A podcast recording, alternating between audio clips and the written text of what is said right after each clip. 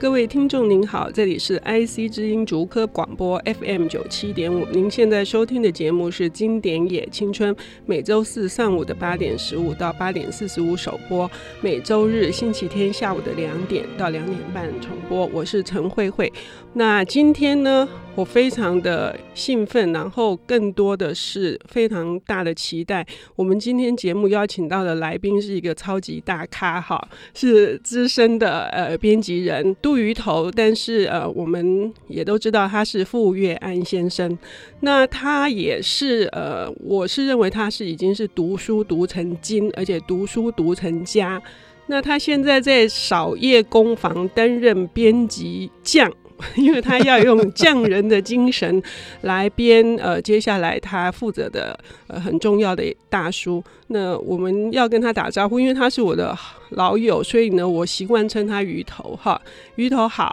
哎、大家好，哎，今天我们要谈的这个书呢，呃，是松本清张哈。啊，我们谈松本清张。好啊，松本清张的《半生记》这本书，嗯哼，嗯、我自己受松本清张的影响很大，这也是我后来在呃零六年创立呃台湾的唯一一家推理的专门出版社独嗯步文化，也是因为早年读了松本清张的《杀之气》哈。嗯，可是松本清张好像也受到台湾读者的一些误解，以为他只是单纯的一个推理小说家，他创立了呃社会派的这个风格，嗯，可是事实上并不是这样子的。那就 当然，那所以鱼头呢，今天就是要来跟我们谈，就是说松本清张究竟是一个什么样的作家，然后《半生记》呢是一本怎样的书？为什么只写半生记而不是一生记？嗯哼那鱼头你，你的看法？松本清张大概在民国六十几年的时候，他就被引进了台湾嘛。那嗯那时候也没有版权啊。可是松本清张一开始的时候，就是以推理小说家的身份来到台湾的，因此台湾人的话就只知道他是推理小说。到了后来的话，《杀之气》这个电影演出来了，大家更觉得他是推理小说家。可是，在日本啊，他不仅仅是推理小说家，当然他最高的成就在推理小说这边，可是他也写时代小说，嗯而且他还写纪实文学。嗯那纪实文学的话就，就大概两三年前吧，台湾也把它租出来了。最有名的一本叫《日本的黑幕》嘛，嗯那是他自己就在纸上推理起来，把日本的战后几个大的案件，到现在为止都还没有解出来的，比如说帝国银行的那个案子，嗯他自己就自己来推理，就既有的资料，然后自己来想，那可能是怎么样子的。嗯可是他那个推理的话是很危险的，嗯为什么会很危险呢？因为他要去揭发美军在占领日本时候的很多作为。嗯那通通后来的话，很多案子几乎都指向麦克阿瑟他们那个日本占领军嘛，嗯所以他们为了要统治日本的时候所设下的各种阴谋啊，嗯，等于是反美了。那你在一九七零年代那种冷战对峙的时代里面，又是保守的自民党，基本上日本是美国软翼的一个所谓的盟邦，其实是他的痉挛啦。嗯啊，在这样的情况之下，松本清张胆子这么大，居然就反美了。那他真正在日本的话，很受到人家的尊敬的，其实是这个，他是一个典型的左翼文人。包括你在美国跟那个跟北越打得火热、啊，真的是是是是是战争战得最激烈的时候，他敢冒天下之大不韪，他去访问河内，嗯就以记者的身份到河内去了。嗯所以日本的官方是很不喜欢这个作家的。终其一生的话，如果以他的作品在日本的畅销程度，他早就应该是所谓的国民作家了。可是他从来没有接收到官方的任何一个勋章什么的，我觉得他大概也不会要的。嗯他就是这么一个特立独行的人。嗯那这些他的所有的答案，为什么他会是这样的一个人，其实都在这本书里面，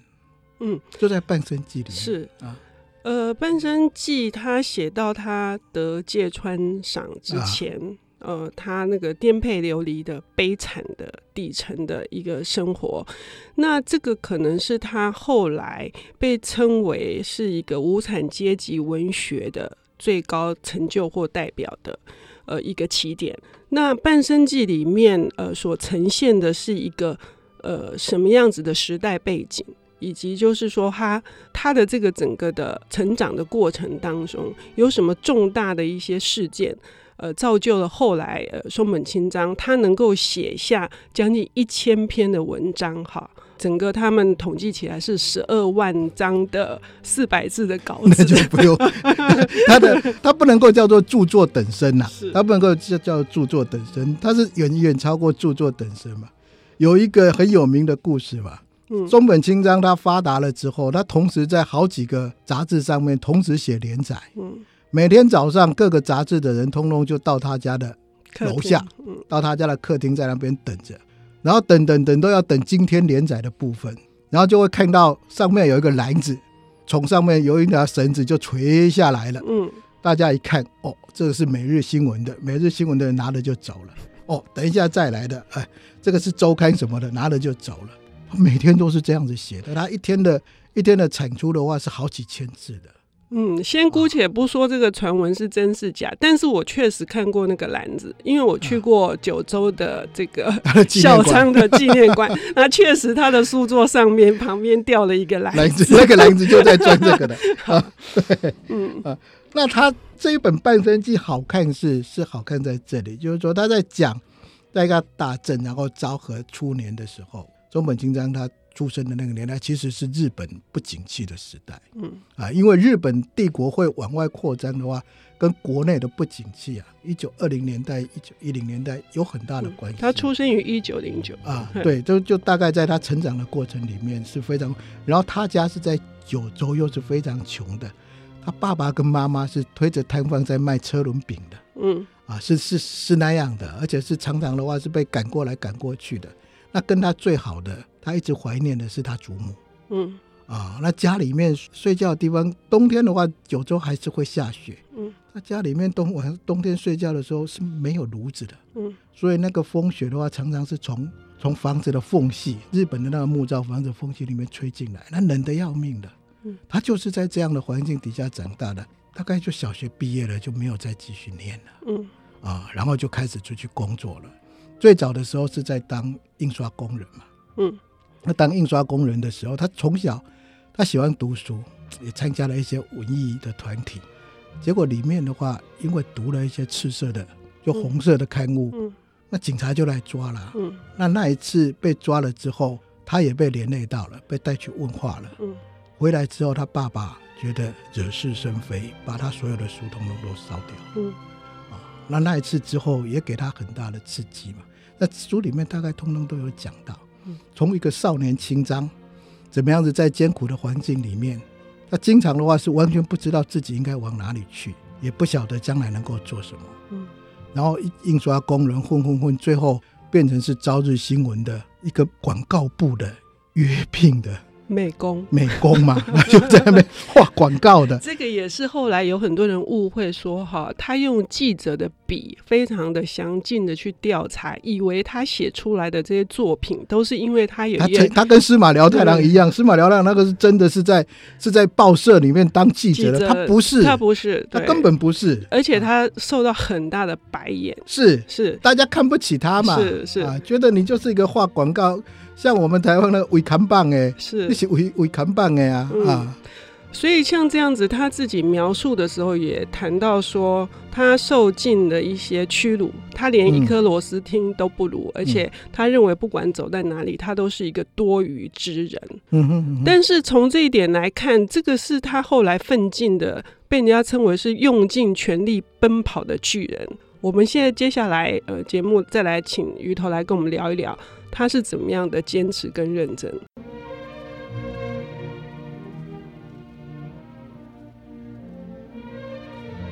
欢迎回到 IC 之音竹科广播 FM 九七点五，现在进行的节目是《经典也青春》。我们今天的特别来宾是资深编辑人傅月安先生，也是我的好朋友鱼头。鱼头，我们刚刚谈到这个用尽奔跑的巨人清张哈，他的起跑点其实非常的晚， 非常的晚，因为他是四十一岁， 是四十一岁才登上文坛嘛，四十一岁，嗯然后他得到了芥川奖。其实他最早的时候是这个样，有一个传说是这个样子，嗯就是说中本清张他虽然是一个伪看棒哎啊，但是他的话很喜欢看报纸、嗯看书啦，他也是一个文艺青年。就他看看看看看看，他老是觉得说就写这个样子，这我也会嗯，心里面有那种想法，可是他都通通都只是觉得应该我也可以，就通通没有写嘛。结果后来是《朝日新闻》他们在在征文啊，结果他就真的就写了一篇过去了。而且好像是为了补贴家用，是，他是为了补贴，但那时候为了要补贴家用，还要乘着电车到处去卖小扫把对啊。哦，这一段也是非常的是啊，那惊人个讲起来的话是非常的呃让人家几乎欲哭无泪的嗯，啊。嗯而且他因为这一生受了父母的拖累，他自己嗯觉得、虽然说父母也非常的宠爱他，他是独子，嗯好、哼可是呢，他也因此而背负了很大的包袱。所以嗯这个《半生记》里面有一段也也是让我觉得是呃那个画面非常的撼动我，就是他那时候去参加那个就是就是到朝鲜去，因为征召入伍。啊，就当就他当兵回来的时候，他觉得当兵反而是他最快乐的事情，对，因为他是一个人。而且 可以，而且是吃得饱穿得暖啊对对，只是要常常被打被老兵欺负而已。对啊然后他说，他回到那个日本本土的时候，站在那个电车的月台上面嗯，他有一度想说，他是不是就不要回去 了？如果他真的不那回不去回去的话，我了，们就少了很多精彩的书可以看呃了是啊。那他为什么为什么奔跑？就是说他他成为那个完全是偶然的，他就那个征文之后，然后后来就就得了奖了。得了奖，他就开始真的就敢写了。在日本的话，常常是你是得一个什么奖，那你才有那个胆量了。嗯那写一写写一写，他发现说 OK 的啊，所以他才上京嘛。嗯上京就是到了东京去住嘛。嗯那后来得了芥川奖嘛，嗯啊，那得了芥川奖之后，他他好像是身子一转，就转成在写推理小说了是啊。他就转成在推理。其实他得芥川奖的那个作品啊，《西装纸自币》闭那个其实也是推理啦，历史推理啦，有那么、有那么有一一点那点个味道啦。对对啊，对，所以所以他因为他起步晚，所以他常常在讲，他也不去参加所谓文坛里面的聚会，什么文人雅会什么，他基本上他不去的，他只跟他喜欢的朋友碰碰面而已。可是他的朋友真的很少，他也没有什么朋友。然后另外一个是他跟那一些评论家也不来往的，你们要怎么评就随便你们嗯。他说，因为我入到了晚，所以我想写的东西太多了，因此我要比别人更认真嗯啊，所以每天就写，每天都写。如果以他四十一岁才进入文坛，到他过世这样的时间，创造出那样多的作品，而且范围那么广阔，那是很惊人的。所以大家就称他那个嘛，昭和最后的文豪。这个之后没有了。是我们刚刚已经提到，就是说，除了推理小说之外，他的这个纪实文学的那一块哈，呃，影响也非常的深远哈。嗯然后整个日本的文坛受他启发的人也不少。鱼头可不可以帮我们聊一下？日本之所以啊，日本之日本当然在推理上面的话，世界上就就仿佛就像是棒球嘛，嗯在日本东方啊，我们能够跟西方的棒球抗衡的大概就是日本嘛。那推理小说也是这个样子，在东方能够跟跟美国、欧美这边抗衡的大概就是日本。日本推理小说起得早，而且你说整个东亚这边啊，推理小说所受到的整个滋润，大概都是从日先从日本来，再往上推到欧美去。那在日本的话，两大主流嘛，啊江户川乱步他们开始的是本格派的，可是本格派的一直发展，发展到最后的话，所有的技巧通通都用尽了，因为本格派强调的是要解谜嘛嗯，他是要解说这个谋杀案是用什么样的方法，他比较不在乎动机。那到了清张的时候，他一转，他的话认为破案不是最重要，重要的是动机，他为什么去犯这个罪？那犯这个罪的话，是不是除了他自己本身的恶之外，还有社会的恶？嗯，还有阶级的恶，他自己没办法控制的整个社会的环境，是不是造成他必须要这个样子？那这个的话是一个大突破嗯。从他之后，社会派就成为日本的推理小说，甚至我们可以讲讲说，日本推理小说真正能够超越欧美的，就我很主观的看法，我觉得是社会派没错，啊，嗯，本格派怎么写也写不过欧美的。是宫部美信、对横山秀夫啊、桐野下生，我们啊可以列出一大串的，甚至包括东野圭吾，应该也都算很是多都是啦。嗯对，你说恶人，是那个绝对是社会派的是啊。是，所以这里面谈到，刚刚鱼头说了两个很重要的关键字，一个是阶级之恶，一个是社会之恶，是不是它的呃来源也是这本《半生半生记记》嘛？对，其实中松本清张一生他，他很了不起的，我也是我我很主观的，我觉得我对他很佩服的，就是他始终牢牢记住自己的出身啊。嗯，有很多人在他发达了、富贵了之后，他就背叛了他自己的阶级嘛。嗯，陈世美， 陈世美式的人物是很多的，是可是松本清张他始终牢牢记得，他就是穷人出身嗯，他年轻时候所受到的压迫，整个社会的压迫，嗯然后他这样的一个普罗阶级嗯啊，他始终记得这一件事，而且要替他们发出声音。嗯，那他所写的所有的所有的清张文学，不管他写的时代小说，不管他写的推理小说或纪实文学，他都是有阶级意识的，而且是在替阶级、替普罗阶级发声的。呃，我的理解是说，他的父亲呃对他的影响也很大。虽然说他的父亲是一个好高骛远哈，嗯，然后呃，可是呢，一心想要在这个政治方面或者法律上面能够呃争得一些呃工作机会或表现，可是也是都是郁郁不得志。那母亲是大致不是一个，经常又跟都是收拾善 后，对收拾妈善妈后 的。让他爸爸他们刚开始住的他那个松本清张出生的那个房子是面临濑户内海哦，嗯那呃尤其是厨房，经常那个海浪打来，大家就要抢救那些锅碗瓢盆。 然后他小学毕业的时候，他的那个老师是去要求是高等小希学。望他继续念高小嘛。可是那啊老师到他们家拜访，发现那是一个很可怕的，在那个印刷工厂旁边的贫民窟的一个大浴场，就是嗯哼大浴场后面加盖的违章建筑，然后嗯墙壁上爬满了锅鱼。